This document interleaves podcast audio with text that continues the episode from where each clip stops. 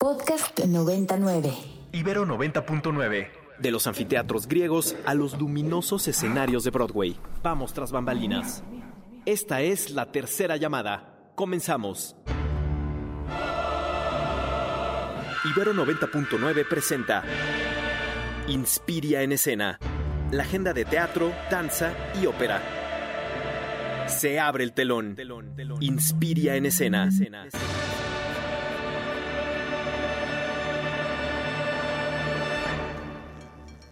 Se abre el telón y damos inicio a este programa llamado Inspira en Escena. Les doy la bienvenida a este espacio para hablar de artes escénicas.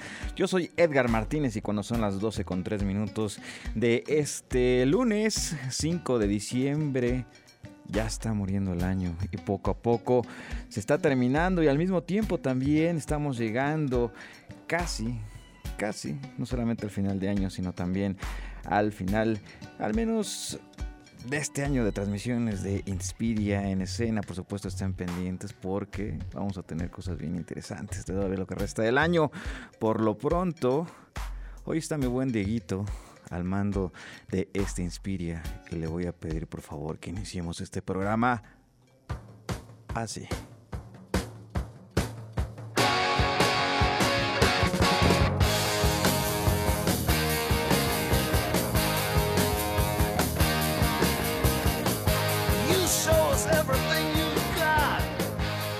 Elegí de numerosas listas como una de las mejores canciones del rock de todos los tiempos, una canción que no necesita presentación, Rock and Roll All Night de la banda estadounidense Kiss, que el día de ayer se despidiera del suelo mexicano durante su presentación en el festival de metal Hell and Heaven, al cual pues tuvimos la oportunidad de cubrir para Ibero 99, así que les invitamos a seguir pendientes de todo el material que estemos generando. Con mucho gusto para todos ustedes a través de nuestras redes sociales, ya lo saben, arroba Ibero 909 FM en Twitter, así como Ibero99 en Facebook y por supuesto a la brevedad también en nuestra página ibero909.fm.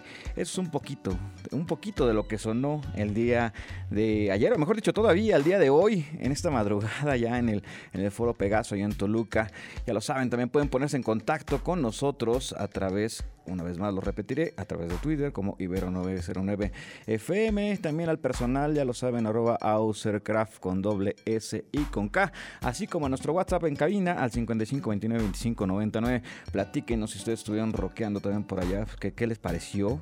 Digo, a final de cuentas, una, una de las charlas que tuve hace algunos días con el Big Boss de esta estación, con mi buen Alejandro Cárdenas, comentábamos justamente, pues es que no hay tanta separación tampoco entre las artes escénicas y el metal. Y es que al final, pues todo es un show, siempre hay performance.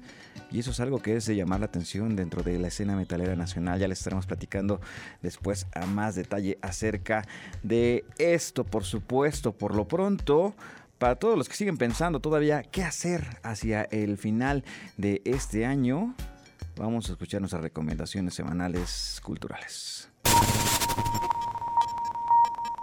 Se anuncia el Festival Internacional de Puebla 2022. La Secretaría de Cultura anunció la programación del Festival Internacional de Puebla 2022, consistente en actividades de música, teatro circense y danza, ejecutadas por artistas de México, Estados Unidos, Venezuela, Rusia, Colombia y Cuba, a desarrollarse del 9 al 12 de diciembre. Entre la programación destacan los conciertos de Comisario Pantera, Out of Control Army, el Secamba, la Banda Sinfónica Mixteca y todo indica que sí, Enivia Muré, Juan Calavera, Biomigrant, entre otros, así como obras de teatro como La Llorona por la compañía de teatro Manuel Reigadas, El Cuervo por la compañía Cuentos para no dormir y El Espíritu de la Piedra de Seca Producciones, así como algunas actividades literarias. Además, el lunes 12 de diciembre, la Secretaría de Cultura llevará a cabo la reapertura del Museo Internacional del Barroco como un espacio interactivo e inmerso de arte digital abierto a poblanas, poblanos y por supuesto a todos los visitantes interesados. Dios.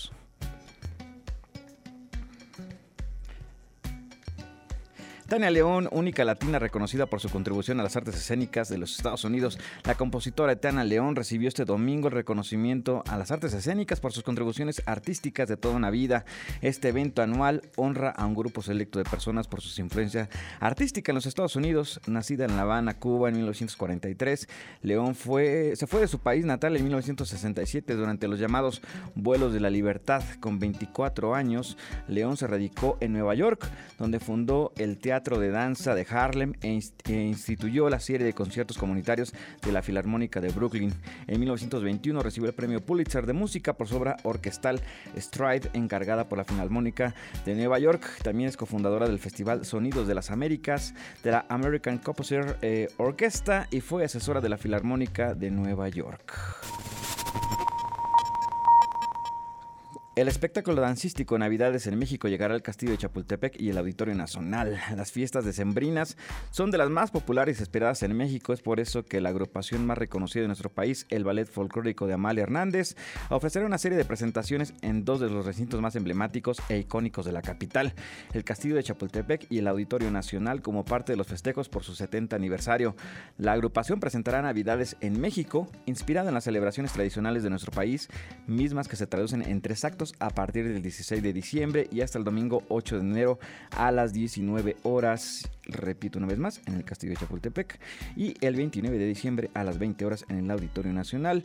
Para adquirir sus boletos lo pueden hacer a través de la página de Amalia, del Ballet Folclórico de Amalia Hernández, así como por Ticketmaster.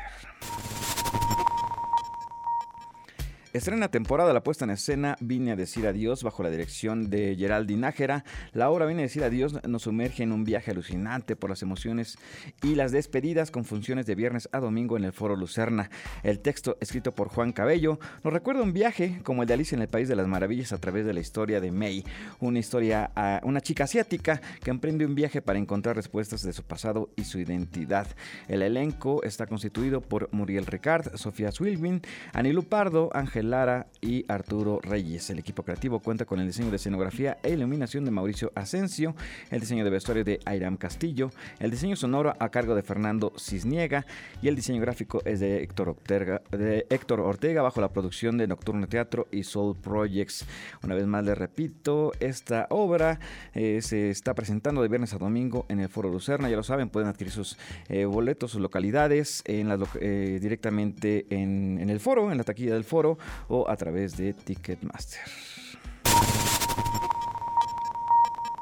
Hace unos días también, desgraciadamente, recibimos la noticia del fallecimiento del primer actor Héctor Bonilla.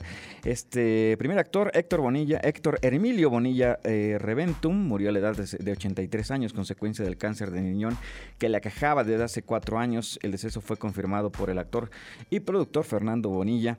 Eh, mediante un comunicado, la Secretaría de Cultura lamentó la muerte del actor que destaca por su amplia carrera cinematográfica y que se le recuerda por cintas como Rojo Amanecer, El Bulto, Crónica de un Desayuno. 719 eh, La Hora del Temblor, entre muchas otras. El oriundo de Tetela del Campo, Puebla, estudió en la Escuela Nacional de Teatro del Instituto Nacional de Bellas Artes de México y debutó en la pantalla grande en el año de 1962 en la cinta Jóvenes y Bellas. Su gran talento histrónico lo, lo llevó a la pantalla chica en las telenovelas, eh, en su primera novela, La Casa de las Fieras, en 1967, hito que marcó una prolífica carrera en la televisión. En los escenarios teatrales, Bonilla exploró su faceta como director y productor almacena, como en obras como Almacenados, Mónica y el profesor, Emociones encontradas y El diluvio, que viene, eh, son solo algunas de las puestas a escena que son que consolidarán la amplia carrera de, del dos veces ganador del premio Ariel y que cuenta con más de 80 obras que abarcan diversos géneros a lo largo de más de 50 años de carrera. Hasta acá, pues por supuesto recordamos al primer actor Héctor Bonilla. Igualmente, hace algunos días eh, nos enterábamos también del lamentable fallecimiento de Federico Silva y este eh, artista plástico, eh, escultor, por supuesto, que falleció el pasado 1 de diciembre, justo a unas horas de la inauguración de su, de su, retrospectiva en el Palacio de Bellas Artes. Federico Silva es tal vez uno de los artistas plásticos mexicanos que ha cultivado más títulos a lo largo de su vida, doctor honoris causa por la UNAM, creador emérito del Sistema Nacional de Creadores, Premio Nacional de las Ciencias y Artes y un museo en San Luis Potosí que lleva su nombre. Federico Silva fue un artista cuya producción abarcó más de siete décadas de plástica en México y el mundo. Actualmente pueden disfrutar de su magna exposición retrospectiva en el Palacio de Bellas Artes titulada Lucha y Fraternidad, el triunfo de la rebeldía. Por supuesto también pues recordamos aquí al artista plástico Federico Silva. Y esto fue un poquito de lo que estuvo sucediendo durante toda esta semana en el ámbito eh, cultural y artístico, por supuesto también en los, en los escenarios. Eh, pues lamentables, tuvimos, tuvimos lamentablemente dos, dos, pérdidas irreparables, tanto en el teatro como en la, como en la plástica. Y bueno, pues también em, recordar que algunas de, de, sus, de sus obras, como lo comentaba hace un momento Federico Silva, pues se pueden todavía eh, disfrutar en el Palacio de Bellas Artes. Así es que si tienen oportunidad, durante estas próximas vacaciones de Sembrinas, dense una vuelta y disfruten disfruten pues de todo el talento nacional. Por lo pronto vamos a continuar con este programa y le pido a mi estimado Dieguito si le vamos dando play. Esto es Patio Solar y regresamos. Esto es Experiencia Escena.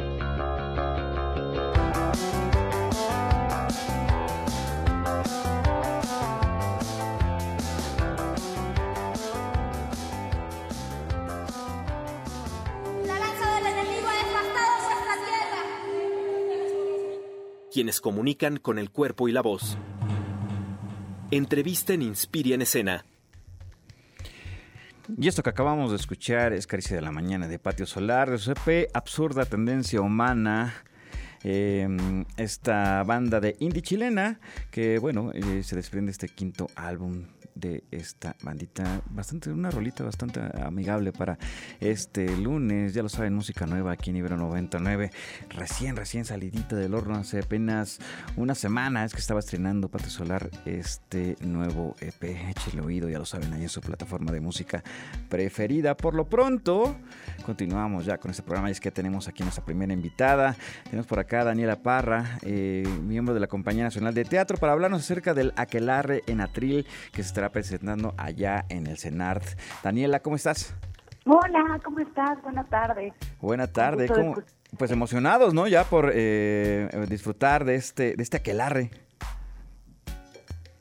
Es un aquelarre muy disfrutable, la verdad. Eh, hemos hecho una selección de textos que van desde Calderón de la Barca, Lope, pero de repente también Müller, como convocando a las brujas conocidas para de alguna manera seguir haciendo sacudimiento y generando preguntas y cierta toma de conciencia, cierta visibilización en el marco de los 16 días eh, para la visibilización de la, de la violencia contra las mujeres que propone el INBA y entonces pues estamos muy contentas. Ya terminó nuestro primer fin de semana de funciones, así que queremos verlos por allá. Por supuesto, este pues también es una forma de hacer la voz y denunciar que siempre o muchas de las veces son mal vistas eh, algunas de las de las interpretaciones de las mujeres. En, este caso, bueno, sin importar la época autora o autor o el lugar, pues exactamente se trata de esto, ¿no? De exhibir las injusticias por las cuales son tachadas las mujeres y a veces son, son o se consideran rebeldes e incómodas también sus participaciones, ¿no?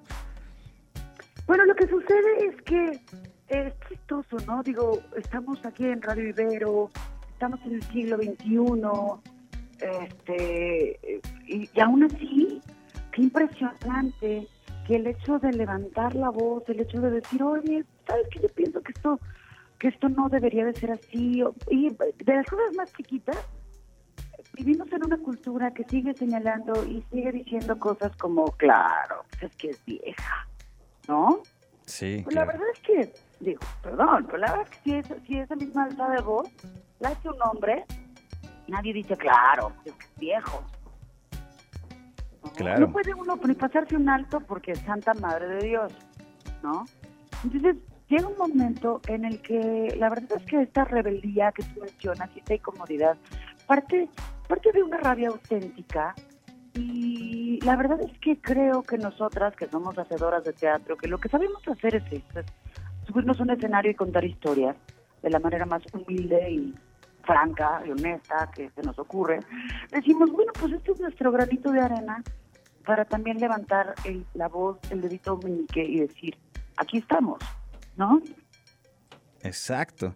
Y es que bueno, como bien lo dices, pues estos monólogos eh, creados por personajes femeninos, pues una respuesta, ¿no? A, la violencia de género que increíblemente se sigue, se sigue viviendo todavía en nuestra sociedad. Y precisamente para hablar acerca de estos personajes, pues eh, hablemos también del elenco que estará participando dentro de esta, dentro de esta, eh, dentro de este proyecto Aquelarre en Atril. Sí, unas magníficas actrices, ¿eh? Y ahora sí que no lo digo yo, ¿eh? Un, muy querido amigo mío fue a la función de ayer, yo no pude estar en la de ayer, y este y me dijo que las cuatro actrices le parecían magníficas. Erika de la Llave, Cecilia Ramírez Romo, Laura Padilla y Judith Inda. Las cuatro son miembros del elenco estable de la Compañía Nacional de Teatro. Eh, las hemos visto en millones de cosas. En este caso, así como unos highlights para, para tus escuchas, Erika de la Llave, por ejemplo, hace dos extractos, uno tanto de Antígona, de la sangre de Antígona, de Bergamín, como de La hija del aire. Ambas son obras que ella ya hizo en la compañía en años anteriores, que le vienen re bien y que las tiene súper padre, porque a pesar de que esto es una lectura dramatizada, pues somos una saborazada. Entonces, la verdad es que le hemos puesto un montón de elementos, pero no me distraigo, el elenco. Laura Pradilla hace un texto que como nos encanta, que se llama La mujer que amaba demasiado, que tiene una onda poética increíble con reminiscencia hacia Chekhov, en fin, está, está increíble. Eh, Cecilia hace ni más ni menos Laurencia de Fontevejuna y también hace un texto que en realidad es un texto narrativo de Rosario Castellanos que se llama La lección de cocina. Quien tenga oportunidad de echárselo como, como lectura es súper sabroso, muy ligero. Y acá lo que hicieron Cecilia y Erika fue una suerte de adaptación para poderlo hacer monólogo escénico. Y se me estaba olvidando Judith Inda, pero más bien es que lo dejé hasta el final, porque La Loca de Atar se echa un fragmento de Medea Material de Müller, que es una obra que ya raya en el postdrama, que está fantástico. O sea, es como un micro resumen de todo Medea, que es una tragedia brutal y me parece que Judith, para el poco tiempo de exploración que hemos tenido, ha llegado a unos niveles fantásticos. ¿Cómo es que se llevó a cabo la selección de estos, de esos textos, de estos textos? Pues eso, eso radica un poco de por qué, para quienes nos acompañen, para quienes puedan ver nuestra nuestra difusión, no me denomino yo directora de este, de este trabajo, me autodenominé orquestadora porque la selección de los textos tuvo que ver con, tienen que imaginarse una mesa grandota, con un montonal de personas que van desde la directora de programación de la compañía, pero de repente el dramaturgista, miembros del elenco y a veces hasta las vestuaristas. Órale va. Y un altero de libretos. ¿Y qué tal este? ¿Y qué tal este? Este no entra porque tiene esta tendencia, o este no entra porque no tiene nada que ver con el tema, que son estas mujeres que de alguna manera se revelan a las circunstancias en las que viven. Entonces, este está demasiado largo, este es demasiado breve, y un poco por ahí, imagínense esta deliciosa lluvia de ideas, donde como se empezó a decantar hacia un lado, fue mucho más fácil hacer esta curaduría y decir, ¿y por qué no este? ¿Y por qué no este? Pero de veras que fue un súper trabajo en equipo, donde la banda aportó y decía, ¿y por qué no? ¿Y por qué no? Y entonces lo leíamos y decíamos, cabe perfecto, o este sí lo dejamos para otra, para otra selección. Por ahí va un poco la onda. Todos son textos de mujeres así, contestatarias eh, que enfrentan sus circunstancias y su tiempo.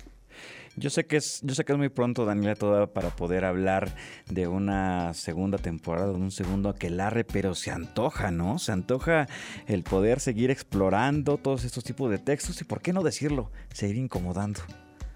Ay, sí.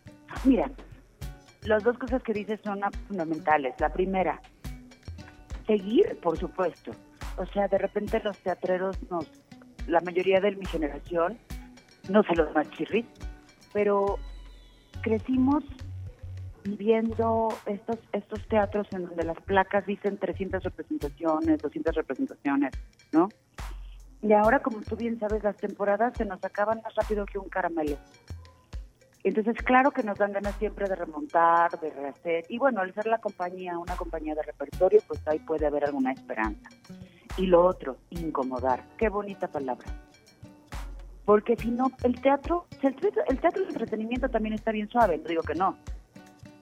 pero también que el teatro haga su labor de sacudir tantito, ¿no? Si bien no va a rayar en lo didáctico, porque no es el caso, pero que sí mueva un poco conciencia y sea ligeramente este mm, trastocante. ¿No? Sí, que a final de cuentas creo que ese es también uno de los objetivos de las artes escénicas, ¿no? El, el movernos, el dejarnos con algo ahí atorado. Siempre eso es lo importante del arte y la cultura. Yo pienso que la, como que siempre lo he pensado, que, que, que la onda no es darte una respuesta, pero si logramos sembrarte una pregunta, nuestro trabajo está hecho. Exacto. ¿No? Eso es súper padre. La verdad, yo, como te puedes dar cuenta, amo, amo mi trabajo. Una absoluta delicia poder colaborar con un equipo como la Compañía Nacional, no solo desde el elenco, sino toda la, la planta técnica, los creativos. Tenemos dos músicos en escena en vivo y tenemos multimedia.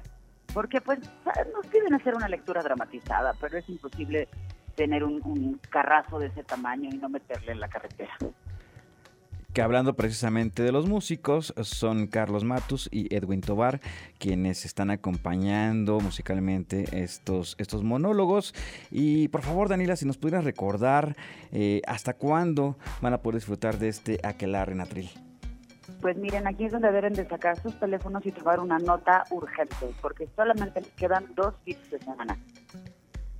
Es decir, terminamos el domingo 18 de diciembre, por lo tanto nos queda jueves a domingo de esta semana, que comienza hoy, más jueves a domingo de la siguiente y caput. Jueves y viernes a las 8, sábados a las 7, domingos a las 6, en el Foro de las Artes del DNA, Churubusco y Tlalpan, y pues con la súper, súper, súper cosa de que esto es entrada libre. Uf, qué mayor, que más bien existen pretextos, ¿no? Para poder ir y disfrutar de este aquelarre que como bien lo dices, pues se trata siempre de hacer la voz, de incomodar y que nos dejen algo. Eso es lo más importante de las artes escénicas. Qué rico, eh, querida Daniela. Y por supuesto, qué delicia poderte tener por acá para platicarnos acerca de este proyecto que por supuesto esperemos se repita no solamente eh, una, sino muchas veces más. Ojalá que sí, cruzando los dedos para que eso sirva. Daniela Parra, muchísimas gracias por, por venirnos a platicar acerca de esta, eh, pues esta, esta- este proyecto, esta obra, eh, Aquelarre en Atril, que como bien lo acaba de decir, se está presentando ahí en el Centro Nacional de las Artes. Ya lo saben, solamente nos les quedan De dos. las artes, de las exacto. artes. Ajá, de ya solamente les quedan dos fines de semana, así es que yo que ustedes me metía de inmediato, ya lo saben, allá a la, a la página del CENART, que es cenart.gov.mx, para que echen ojo a los horarios, a los días y por supuesto eh, tengan sus entradas disponibles. Daniela, muchísimas gracias. Y así es como estamos llegando casi a la primera mitad, de, al final de la primera mitad de este eh, Inspire en escena. Nosotros vamos a un corte, regresamos. La alternativa de los 1, 2, 3, 1, 2, 3, 1, 2, 3, 1. 1, 2, 3, 1, 2, 3, 1. 1, 2, 3, 1, 2, 3, 1, 2, 3. Pa de Bourré y regresamos a Inspire en escena por Ibero 90.9. Respira. Sube al escenario. Y rómpete una pierna. La función debe continuar. Regresamos a Inspire en escena por Ibero 90.9. Y aquí damos inicio a esta segunda media hora de este programa que se sigue llamando Inspira en Escena. Yo soy Edgar Martínez y les doy por supuesto la bienvenida a todos aquellos que se estén conectando para hablar de artes escénicas. Hace un momento hablábamos acerca de un proyecto escénico que se está llevando a cabo allá en el CENART. Y pues también como les comentábamos al principio de este programa, ya estamos casi, casi dando el cerrojazo final a este año. Sin embargo, todavía nos quedan un par de semanas de actividades culturales y artísticas en esta ciudad. Y justamente una de ellas se va a estar llevando a cabo eh, apenas así en, un par de días más. Y para eso tenemos por acá a Rocino eh, Serrano.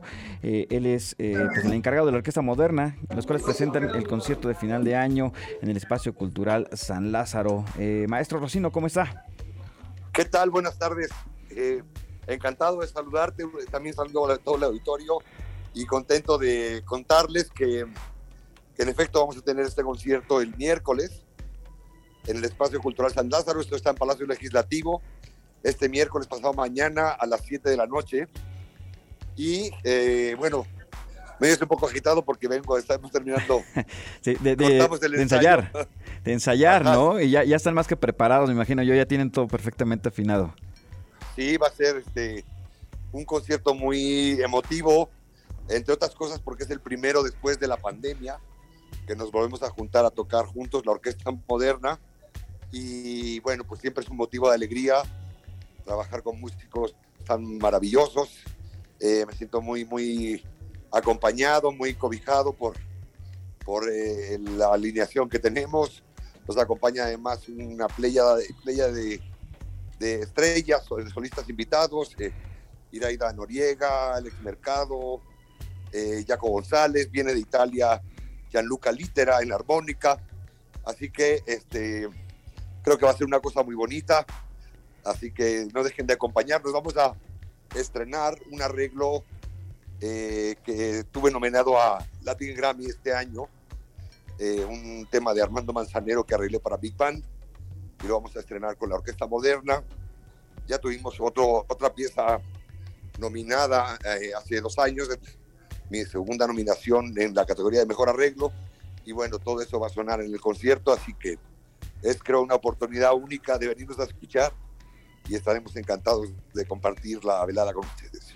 Y es que justamente para aquellos que no conozcan la orquesta moderna, como bien lo acaba de decir el maestro, pues estará eh, presentando en este formato de Big Band, eh, con estos exponentes ya mexicanos que ya mencionaba, Alex Mercado, Ira, Iraída Noriega, Aarón Cruz, Jaco González y por supuesto, como ya lo comentaba también, el eh, armonicista italiano Gianluca Litera. Es de llamar la atención, maestro, este tipo de eventos que se dan en un espacio quizás, pues, poco utilizado, ¿no? Sin embargo, ahora se está abriendo este espacio, también se, abre eh, al público para que disfruten de este tipo de expresiones artísticas.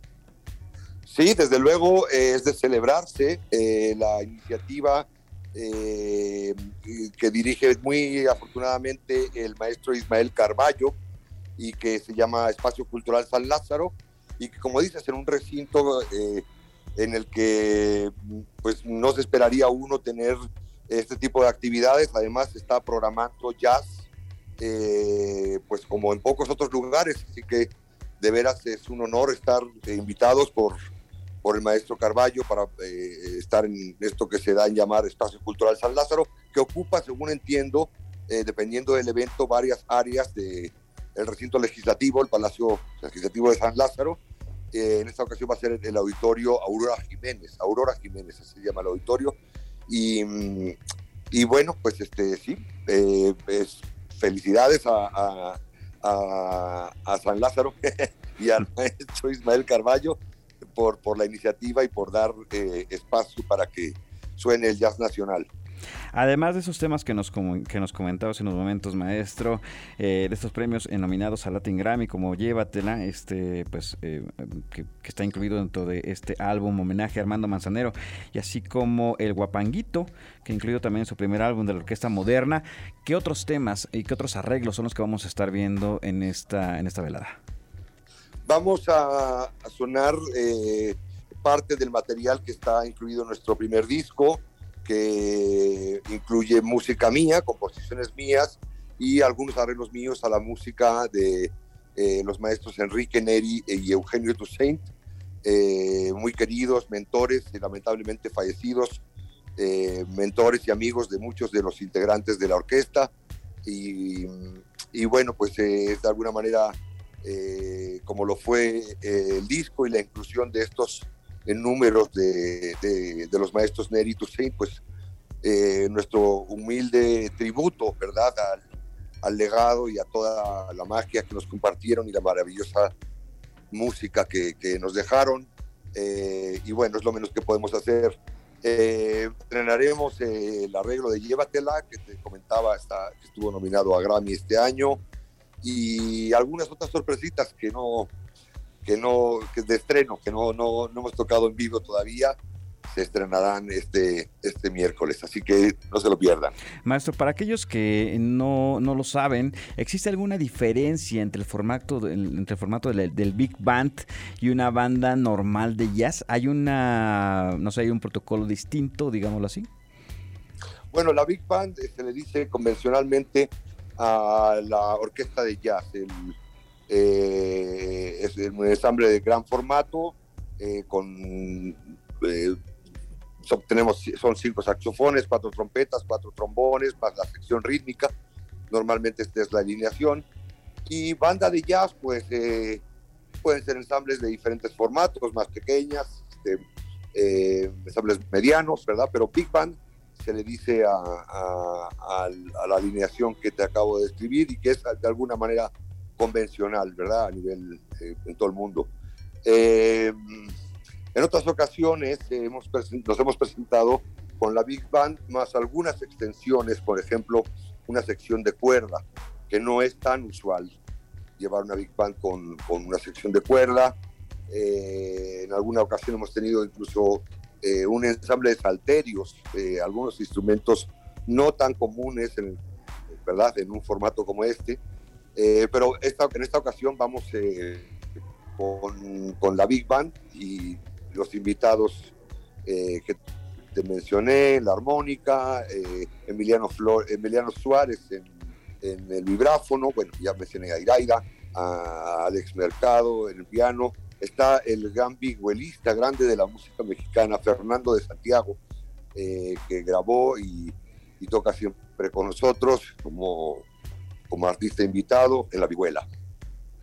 Digo, para todos aquellos que aún siguen pensando en si me daré una vuelta o no me daré vuelta a ver esta orquesta moderna y por supuesto a mi maestro Rosino Serrano, solamente quiero, quiero adelantarles un poquito de quién es el maestro Rosino. Es que ha participado en varios discos ganadores del Grammy y del Billboard Award y que bueno, su trabajo ha llegado hasta el cine y no solamente eso, sino también ha sido nominado al Oscar por la música del crimen del padre Amaro, así como el premio en el Sundance International Film Festival como coautor de la música de Santitos y su reciente, como ya lo comentábamos, nominación a Latin Grammy 2022. Esto, maestro, ¿qué significa no solamente para su carrera, sino por supuesto también para la escena jazzística nacional? Eh, el, eh, qué significa el qué, perdón. Eh, su, por supuesto, no solamente su trayectoria, sino pues también el que pues músicos nacionales estén dando de qué hablar fuera del país. Bueno, pues eh, eh, muy honrado cada reconocimiento que ha llegado, muy, muy honrado por ser invitado a, participar en, los diferentes proyectos en los que me ha ido llevando la vida. Eh, he desarrollado una carrera creo que bastante versátil, haciendo música para el cine. Por cierto, la nominación al Oscar la llevó la película, no la música de la película, El crimen del padre Amaro, pero bueno, este, fuimos parte de ese proyecto muy entrañable que está cumpliendo 20 años, por cierto, este año, el crimen del padre Amaro. Y pues hago diferentes cosas, eh, arreglo para mucha gente, hago algunas producciones discográficas, eh, soy director musical desde hace muchos años y pianista de Eugenia León. Eh, he trabajado con ella más de, desde hace más de 30 años y he producido varios discos. Y bueno, en estos momentos eh, continúo siendo su, su pianista y director musical, y bueno, pues diferentes ramas del quehacer musical a las que eh, me, he dedicado y siempre pues se, siempre se siente uno eh, pues muy bendecido, ¿verdad? De podernos dedicar a, a, este maravilloso arte. Me gusta también la docencia, soy profesor en, la Escuela Nacional, ahora Facultad de Música de la UNAM, eh, en el Tecnológico de Monterrey. Y bueno, pues así eh, es como ha ido discurriendo mi vida y, y pues siempre contento de poder seguir haciendo cosas solamente algunas de las facetas que ha tenido maestro, por supuesto, orgullosos de, tener a alguien tan, tan eh, preparado, por supuesto, en este Inspire en Escena. Maestro, por favor, si nos pudiera recordar eh, la fecha en que se van a estar presentando esta orquesta moderna e igualmente dónde pueden eh, pues saber más acerca de próximas fechas y presentaciones de la misma. Bueno, estaremos este miércoles 7 de diciembre. a las 7 de la noche empieza el concierto, abren puertas seis y media en el auditorio Aurora Jiménez. Esto está en el Palacio Legislativo de San Lázaro. La entrada eh, es, eh, está abierta al público en general. Eh, el acceso será por la calle de Emiliano Zapata. Hay una puerta 1 de visitantes y mostrando el volante que pueden encontrar en mis redes, en Instagram o en Facebook o también en las redes de Espacio Cultural San Lázaro, eh, mostrando el, volante simplemente en su celular, eh, es como el pase de entrada. El auditorio no es tan grande, entonces pues se recomienda llegar temprano porque eh, pues se recibirá público hasta que, hasta que se complete el cupo del espacio, ¿verdad? esto es lo que hay en cuanto a este, este próximo concierto, este miércoles 7 a las 7. Y bueno, pues como te decía, es el, el reencuentro, el, eh, ahora que el concierto del año, porque no habíamos podido tocar en todo el año, ni el año pasado tampoco, eh, eh, por la pandemia. Así que es nuestro primer concierto en todo este tiempo y a partir de aquí, pues yo espero que se, se reactive el panorama como lo estamos viendo, los festivales, haya invitaciones y bueno, podamos seguirnos presentando con regularidad eh, en la ciudad y pues en, el país y a, donde nos lleve el viento. Muy bien. Maestro Rosino eh, Serrano, director de la Orquesta Moderna, que nos viene a platicar acerca de este concierto de fin de año que se estará llevando a cabo en el Espacio Cultural de San Lázaro. Muchísimas gracias por venirnos a platicar, maestro. Gracias a ustedes por el espacio. Un saludo a Jan Cabira y a todo el auditorio. Perfecto, y nosotros vamos, ya lo saben, esta es nuestra sección Danza Manía y nosotros regresamos, esto es Espiria en Escena. Está lejos del centro, pero qué vista del bahía.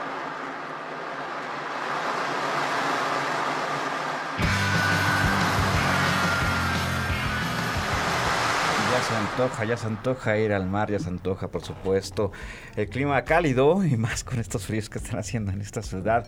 Esto que acabamos de escuchar en nuestra sección Danzamanía, ya lo saben, para poner ritmos bailables de cualquier latitud del planeta. Esto fue Las Brisas de Los Acapulco y precisamente hoy estamos hablando de música surf, este género de música popular asociado a la cultura del surf, en particular del condado de Orange y otras áreas del sur de California. Fue particularmente popular entre 1961 y 1965 y el cual ha sido recuperado por el género del rock hasta nuestros días. Esto fue nuestra sección Danza Manía y totalmente desempacado y así justamente hablando, hablando de mares y hablando de latitudes, ya tenemos por acá una vez más a nuestro divo operístico, a nuestro querido Alonso. ¿Cómo estás, amigo? Después de esa gira artística europea, Bueno, aquí, aquí todos nuestros, nuestros este, colaboradores siempre se van de gira artística internacional. Claro que sí, una pequeña gira que tuve el privilegio de hacer hace, bueno, en las pasadas dos semanas, y sí, este, estuve en Francia, afortunadamente, viendo mucha ópera, escuchando mucha ópera, entonces... Ah, muchas cosas, pero sí, ya regresamos aquí. Pues cuéntanos, ¿de qué vamos a platicar el día de hoy? Hoy vamos a hablar de algo interesante y tiene que ver con un concepto que es fundamental para entender o para aproximarnos a la ópera y también como un fenómeno y es el fenómeno de la prima donna. ¿Sabemos qué es la prima donna? Muy bien. ilústranos, La prima donna Evidentemente el concepto viene del italiano y literalmente la traducción podría ser la primera dama o la primera mujer y que se utiliza en el ámbito de la ópera para referir precisamente a estas personalidades femeninas que normalmente ocupan el rol protagónico dentro de una ópera. Y cuando hablamos de un rol protagónico hablamos principalmente de sopranos que pues normalmente dirigen o tienen o están en escena más de la mitad del tiempo que implica una ópera, que normalmente son las personas que tienen los fragmentos más largos dentro de las óperas, que tienen un protagonismo absoluto, ¿no? Entonces, justo desde finales del siglo XVII se conoce o se inventa este concepto de la prima donna como esta mujer que es la absoluta, ¿no? De hecho, una de las, a mediados del siglo XVIII se empieza a utilizar el concepto de la prima donna absoluta, como esta mujer que era completamente etérea, que era lo mejor que existía dentro de toda la ópera y básicamente era la razón por la cual ibas a la ópera, ¿no? Y es una cuestión que aquí empieza a ser un poco problemático en términos de género, pero ahorita vamos a hablar de eso. Pero bueno, o sea, la prima donna era esta personalidad completamente que por una parte funcionaba como la estrella en la escena, ¿no? En el sentido de que podíamos pensar hoy en las grandes artistas que funcionan en el pop, lo que sea, ¿no? O sea, a veces me gusta hacer esta analogía de las primas donas del siglo XIX son lo que Taylor Swift es para el siglo XXI, pensarlo de alguna manera. Ok. Y justamente, o sea, son personalidades que no solo interesan al público, a los espectadores por su carrera artística, ¿no? O sea, porque verdaderamente tienen cierto reconocimiento, cierta validez como representantes, en este caso de la ópera, pero también personalidades en torno a las cuales se construyen ciertos ideales, ciertos estereotipos, personalidades a las que se les este- estereotipan, a las cuales se le van hasta cierto punto generando ciertos discursos que no necesariamente tienen que ver con esa personalidad. Y para hablar de un ejemplo, por ejemplo, perdón la redundancia, se habla mucho de la prima donna como esta mujer que era completamente avara, por una parte, que era una mujer que se entregaba por completo al espectáculo, al show, a la vida que aparentemente tenía ciertas asociaciones con una vida, se le decía en el siglo XIX, de moral baja, ¿no? O sea, lo que eso significa. Entonces empezaron a generar ciertos ideales, por una parte negativos en torno a la prima donna, pensarlas también como mujeres caprichosas, volubles, que hacían lo que querían y que entonces eran hasta cierto punto irracionales. Y son ciertos estereotipos e ideales que se construyen en torno a la prima donna, ¿no? O sea, eso por una parte, pero también ciertos atributos en términos de belleza física, que es este cumplimiento de la prima donna como una mujer que tiene que cumplir ciertos estándares de belleza instaurados por Europa. Estamos hablando de mujeres blancas, súper esbeltas, que tengan cabello largo, lo que sea. Entonces se generan ciertas visiones en torno a lo que debe ser la prima donna que son muy problemáticas al pensar en las personas o en las cantantes que no cumplen con esos estereotipos, tanto en el siglo XIX como hoy en día, ¿no? Que es un problema muy fuerte que está en la historia de la ópera de aquellas personas, aquellas mujeres que si bien tienen la calidad vocal, la calidad actoral, la cali- calidad performática para desempeñarse como prima donna, simple y sencillamente por la generación de estos estereotipos, de estos principios o prejuicios en términos de la prima donna tiene que ser blanca, esbelta y súper este, cumplir con ciertas visiones sobre la- lo que es la belleza femenina. Si no haces eso, pues entonces no te voy a contratar para la temporada o tienes que bajar 100 kilos y pues evidentemente en ese proceso hay toda una cierta violencia corporal que es ejercida sobre las primadonas que pues afortunadamente está cambiando, vamos a ser sinceros que está cambiando esta postura en los últimos años, pero que continúa, ¿no? Y que muchas casas de óperas continúan haciendo esto de a lo mejor vamos a contratar cualquier primadona, pero el vestido, la el diseño de la escenografía está diseñado de tal manera que solo la primadona esbelta, delgada, puede estar en la escena o pueda sentirse cómoda en la escena, ¿no? Entonces es un problema ahí donde empiezan a generarse ciertos estereotipos en torno a la primadona que empiezan a violentar ciertas corporalidades de ciertas cantantes, de ciertas sopranos. Y pues hay más problemas en torno a la primadona. Vamos a pensar en otro que es siempre poner a las primadona en competencia, ¿no? Como siempre intentar generar quién es mejor que quién y en ese camino de quién es mejor que quién empezar a ejercer cier- ciertas violencias entre personas que ni siquiera se interesan. Por ejemplo, pensar en eh, una disputa que era, hablando de María Calas, que hablamos de María Calas la semana pasada, eh, María Calas se consagró como la prima donna absoluta, ¿no? Y por otra parte estaba Renata Tebaldi, que era también una cantante increíble, pero la prensa, el público, lo que intentó hacer fue ponerlas en competencia y generar ciertas ideas de que María Calas estaba en contra de Renata Tebaldi, Renata Tebaldi estaba en contra de, de María Calas y que supuestamente María Calas decía la diferencia entre Renata Tebaldi y yo es que yo soy una botella de champán y ella es una botella de Coca-Cola. Y cosas que digo, no se trata de decir si sí lo dijo o no lo dijo María Calas, pero que al final de cuentas generan un imaginario de contradicción, de disputa entre personalidades que no necesariamente debería funcionar o que no necesariamente necesitamos que se mantengan hoy en día y que desafortunadamente continúan, desafortunadamente continúan. Entonces es como muchos problemas, ciertos estereotipos que se han construido en torno a la prima donna, pero que como te dice al principio, ¿no? O sea, no solo es una persona, sino un fenómeno, un fenómeno que forma parte de la historia de la ópera y que en lo particular es uno de los fenómenos que a mí más me interesan estudiar, lo que yo hago investigación justamente so- sobre primadonas del siglo XIX. Entonces, pues más o menos por ahí, no sé si haya preguntas por acá, algún comentario, otra idea que quieren que desarrolle más, no lo sé. Esta, esta, esta pues recurrencia ¿no? que hemos encontrado en, en temas operísticos, eh, Alonso, eh, justamente, o sea, y que siguen todavía permaneciendo a pesar del tiempo. O sea, han pasado más de 100 años y aún así seguimos viendo y seguimos hablando exactamente de este tipo de problemáticas dentro eh, de, la, de la ópera moderna incluso todavía, ¿no? Sí, no sé, o sea, justo creo que ese es el problema de los estereotipos. Los estereotipos llegan a fijarse de tal manera que es muy difícil escapar de ellos.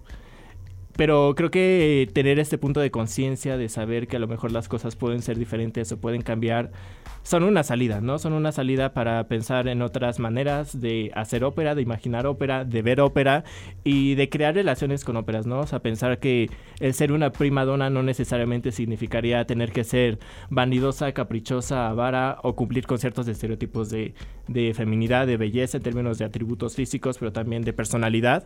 Entonces creo que es un área de oportunidad de empezar a visibilizar estos problemas, estos estereotipos que se han fincado y intentar, como te digo, ¿no? Imaginar otras maneras de hacer ópera, de crear ópera, de entender a las primas donas, ¿no? Porque al final de cuentas se genera tal aura en torno a ellas, tal figura en torno a ellas que de, de repente es como quedan mitificadas estas figuras, ¿no? Y justo uno de los problemas es que se genera el culto a la prima donna, pero un culto que hasta cierto punto responde a ciertas miradas evidentemente heteronormada- heteronormadas, patriarcales, que terminan sexualizando el cuerpo de la prima donna. Y que es muy problemático porque a veces vemos, por ejemplo, los espectaculares de las compañías de ópera, pienso por ejemplo en la Metropolitan Opera House, en la que justamente las primadonas, antes que aparecer como cantantes de ópera, aparecen como si fueran parte de alguna revista de moda en el que aparecen completamente sexualizadas sus figuras, en el que se les exigen que estén viendo su cuerpo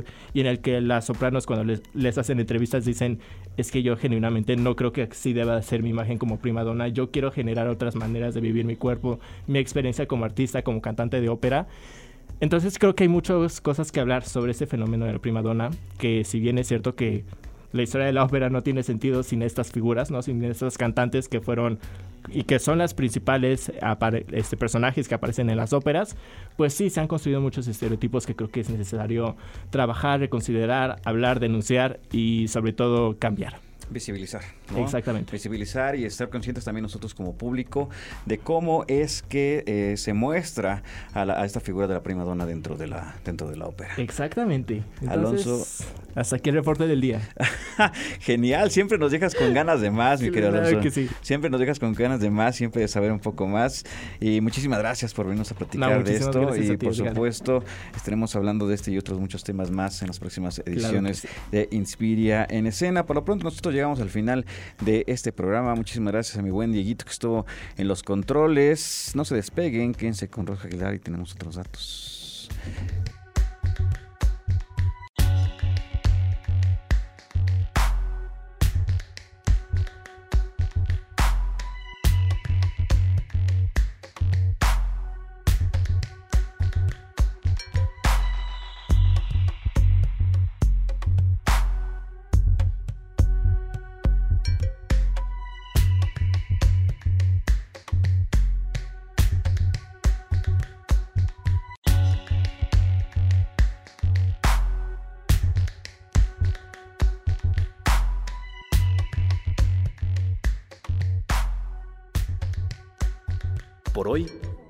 Función ha llegado a su fin. Se apagan las luces, se cierra el telón. Ahora en el escenario, solo reina el silencio. O al menos hasta la próxima función de Inspiria en escena, por Ibero 90.9. contenidos como este, descarga nuestra aplicación disponible para Android y iOS o visita Ibero909.fm.